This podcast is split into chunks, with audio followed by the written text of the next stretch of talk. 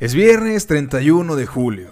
Son las 10 de la mañana y tú te despiertas ojeroso, con el ruido inapacible de las calles que, como todos los días desde temprano, se activan y comienzan a trabajar. Miras tu techo, manchado por algunas marcas de humedad y enjarre desgastado. Es viernes, piensas. Seguro en la nochecita le caigo a casa del chino a chingarnos un docecito, como Dios manda. Tu esposa probablemente ni te cuestiona tu falta de empleo, aun cuando, según se dice en redes, eres o eras guardia de seguridad y chofer de transporte público. La ignoras aún así. Total, ella está para atenderte y recibir el chivo que le das cada 8 o 15 días. Para lo demás no importa. Si supiera que eres parte de una empresa líder en su rama, dentro del bello arte del intercambio de bienes materiales. Las personas te dan sus bienes y tú les vienes metiendo unos putazos a cambio. Bello, arte arduo, desafiante, emocionante y algunas veces algo complicado. La gente de hoy en día ya no se deja robar tan fácil, ¿verdad? Desconsiderados. Le caes a donde se reúne tu banda y el cabecilla te entrega tu tarea del día. Irte con alguien menor que tú a la carretera México-Texcoco a sacar pa' la papa. Alguien menor. Chale, mejor te hubiera tocado con el manotas. A ese vato ya lo conoces. Pero ahora, ahora eres como un maestro Jedi al mando de tu joven Padawan que, con los ojos cerrados, se dejará guiar por esta senda tan compleja en la que tú ya has trazado un camino. Y dices pues ni pedo, a ver qué sale. Llegan a la zona en que les toca. Están afinando los últimos detalles del atraco. Tú abres la puerta y yo me meto, le dices. Seguramente desconfiado de sus habilidades en el arte del despojo, prefiere ser tú quien, para empezar, realice la chamba. Al menos la primera, así él va viendo cómo está el pedo. Eres consciente de que uno nunca debe titubear en estas situaciones y prefiere ser tú el que lleve los pantalones esta vez. Mientras papan moscas, una combi pasa a toda velocidad. Se ve vacía, alcanzas a ver. Esa es la buena. Le ordenas a tu joven Padawan que le chifle, esperando dentro de ti que ésta se detenga. Y lo. Llegas corriendo detrás de la combi a toda velocidad, tu joven aprendiz te abre la puerta y escolta la entrada, muy seguramente lleno de nervios y emoción de ver cómo el Rulas hace su chamba, deseando muy en el fondo algún día ser como él. Entras valientemente soltando tu frase de cajón. A ver, hijos de su puta madre, ya se la saben. Nunca falla. Es el temor de todos. Hasta el hombre más duro se doblega ante tan severa afrontación. Esta vez no todo sale como esperabas. Por primera vez en tu carrera, el chofer de la combi en la que te subiste decide acelerar al primer insulto vociferado. Acelera, aún con la puerta abierta, y tu joven Padawan, guiado por su inexperiencia y novatez, solamente alcanza a correr a un lado de la combi que cada segundo avante aumenta su velocidad. Lógicamente, luego de unos metros, esta lo deja atrás. Mientras esto pasaba, tú solamente atinaste a arrebatar un celular. Con suerte era un iPhone. Aún con clave unos 600-700 pesos si le alcanzas a sacar. Ya son unos 4 doces de cerveza más o menos. O bien le das 200 pesos a tu mujer para la comida del fin de semana y tú te guardas 500 para las cervezas. Que si bien significa comprar menos cantidad de doces, ya cumpliste con tu deber de hombre y tu mujer, al menos por una semana, dejará de molestarte. La combi sigue avanzando y cuando ya te das cuenta estás tú solo con 5 o 6 pasajeros. Todos hombres. No estás con 6 hombres solamente, estás con 6 trabajadores y estudiantes. Estás con 6 personas que muy seguramente se levantaron a las 5 de la mañana para trabajar y ahora van de regreso a su casa, deseando solamente llegar a poder quitarse los zapatos y sentarse a la mesa a comer con su familia para descansar unas horas y muy seguramente al día siguiente volver a la rutina. O bien, seis hombres que, dada la situación actual que estamos atravesando en el mundo, salieron a buscar un empleo o un segundo o tercer trabajo, ya que con los recortes de salario apenas si les alcanza para sostener a su familia. Sea cual sea la situación de cada uno de ellos, está solo con seis hombres cansados, hartos y que solo quieren llegar a su casa sin más preocupaciones de las que ya tienen. Y que ahora tienen a ellos a quien hasta hace unos segundos atrás subió a su transporte de manera muy amenazante para quitarle sus pertenencias. Tienen enfrente a alguien que, de tener que hacerlo, no hubiera titubeado un solo segundo en sacar un arma para herirlos en caso de que alguno de ellos se resista al asalto. y tú por tu cuenta estás en las faldas de la puerta aún abierta. Te detienes, salto o no salto. El saltar implica que al menos un buen golpe sí te vas a llevar junto con algunas raspaduras. Y no saltar implica... Híjole, no alcanzaste a analizar esa otra posibilidad. El pasajero que está junto a la puerta te mete el pie, evitando que saltes, y otros cuatro, entendiendo la movida del valiente de chamarra verde, se lanzan a ti como leones hambrientos y te comienzan a zorrajar la putiza de tu vida. Dos de ellos te sujetan del cuerpo y se lanzan hacia atrás cayendo junto contigo. Los otros dos de pie comienzan a lanzarte patadas y puños a diestra y siniestra.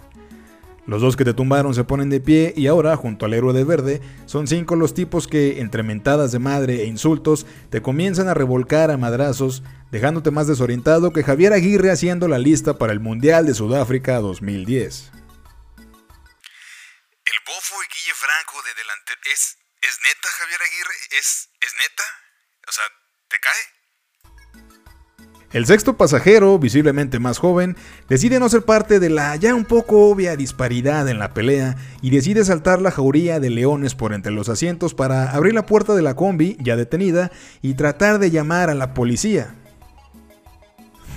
la policía. Pobres ilusos. Si supieran que los asaltos y robos a mano armada en México son tan impunes como dar agua a niños con cáncer en lugar de sueros para sus tratamientos, ¿verdad?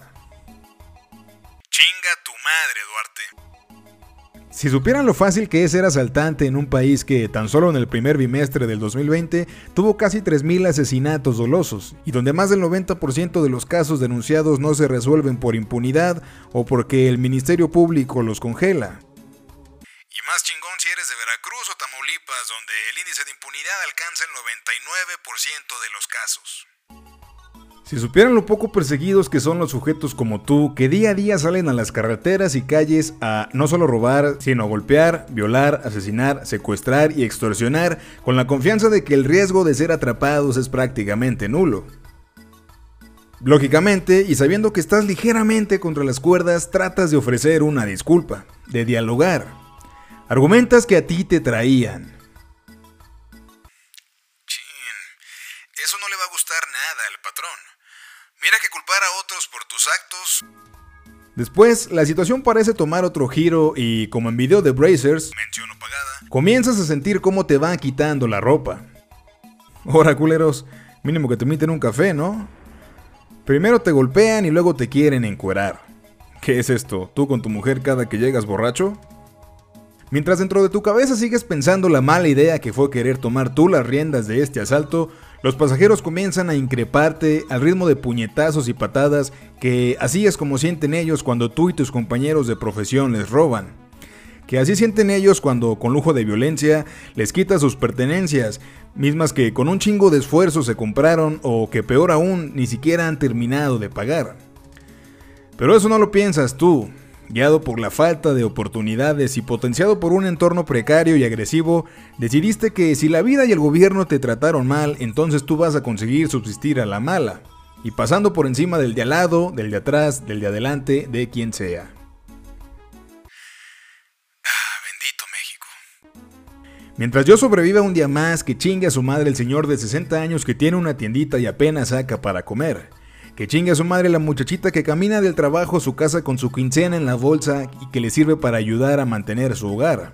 Que chingue a su madre la señora que está esperando el camión pero que se ve que trae un collar que mínimo sí vale unos 300 pesos.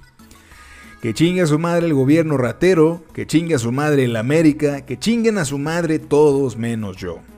Porque todos están mal, menos yo que decidí salirme de la secundaria porque qué hueva estudiar. Todos los que salen todos los días a trabajar para ganar un sueldo miserable están mal. Menos yo que me levanto todos los días pensando a quién de esos novatos les voy a robar. Hay quienes defienden y victimizan a quien delinque. Hay quienes están del lado afectado, la víctima material. Si bien el dilema actual acerca de este video radica en decidir si fue correcto o no responder contra el asaltante, es importante precisar que este mismo dilema tiene un trasfondo y una raíz que se repite en miles y miles de más casos en el país sobre el asalto y la autotutela, que es de lo que hablaremos a continuación. La autotutela es una forma y figura jurídica antigua de solución de conflictos y administración de justicia.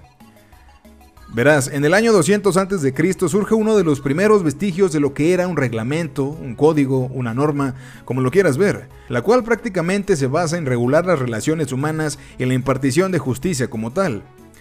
En este código, llamado Código Hammurabi, como uno de sus principios estaba la ley de Talión. Quizá no te suene por su nombre real, pero más fácil, es la histórica y común frase de ojo por ojo. Juristas y demás personas han criticado esta forma de solucionar un problema, argumentando que no es una forma civilizada de conducirse en sociedad, ya que para eso está la justicia impartida por tribunales y en el caso de nuestro país, la Fiscalía General de la República. Pero ¿es civilizado conducirse en sociedad robando? ¿Asaltando? Arrebatarle pertenencias a alguien no suena muy justo ni civilizado que digamos. Y si bien la autotutela es una práctica súper antigua, esta prevalece en muchos lugares y en muchos casos es la única manera de defenderse y aplicar justicia. En México, y específicamente en la carretera México-Texcoco, es hasta necesaria. En una balanza de derechos y dignidades tenemos de un lado a una persona, sus bienes, su vida, su libertad, su seguridad, su derecho a trabajar, a transitar, a tener un modo honesto de vivir y podemos seguir y seguir. ¿Qué hizo esta persona? Nada, salir a trabajar, llevar un día con normalidad y tratar de regresar a casa sano y salvo. Por otro lado tenemos a otra persona, sus bienes, su vida, su libertad, su seguridad, su derecho a trabajar y básicamente los mismos que la primera persona y que todos nosotros. ¿Qué hizo el individuo número 2? Intentó asaltar una combi llena de personas como la número 1 y falló en el intento porque autotutela always wins. En un lugar donde el servicio policial y de seguridad pública, sea deficiente o no, no puede abarcar cada una de las denuncias por asalto o robo, lo que queda es defenderse por cuenta propia y decidir hacia qué lado de la balanza de derechos y dignidades le darás más peso. Tú contra un parásito que te quiere quitar lo que con mucho esfuerzo compraste. Muchísimas decisiones como esta se toman todos los días, pero muchas veces y por desgracia, no todos tienen la oportunidad de defenderse y hacer justicia por su cuenta tal como los héroes de la combi. Somos y seremos por siempre el juez moral por excelencia, porque existen dos realidades respecto a la administración de justicia en México. La formal, donde hay tribunales, una fiscalía, una Suprema Corte de Justicia, jueces y procesos, pero por otro lado está la material, que incluso llega a raspar lo consuetudinario y es donde está la crítica y acción de la gente. Aquí donde se aplica la justicia que queremos y no la que se impone. Y más que un juicio moral sobre cuál es la forma correcta de conducir tus valores en sociedad y cuál hubiera sido la mejor forma de resolver el problema de la combi, más que unos merecidos no creo, a estas alturas si te lo preguntas vale madres. ¿Por qué? Porque vale madres la manera en que tú hubieras resuelto ese problema. Es muy fácil dar clic en un video o en el link de una noticia y mofarte de lo que pasó.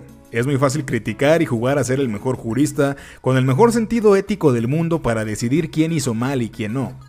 Es fácil victimizar o decir que quienes se defienden no deben hacerlo porque para eso se llama a la policía. ¿Es neta? ¿Te cae? Y qué sencillo es estar detrás de una pantalla y no en esa combi donde los nervios y el coraje estaban a flor de piel. Lo que no es fácil es entender el delito, entender la costumbre y el contexto de quienes se defendieron contra alguien que los atacó primero y que no hubiera titubeado en atentar contra la vida o la seguridad de cualquiera de los que estaban ahí adentro.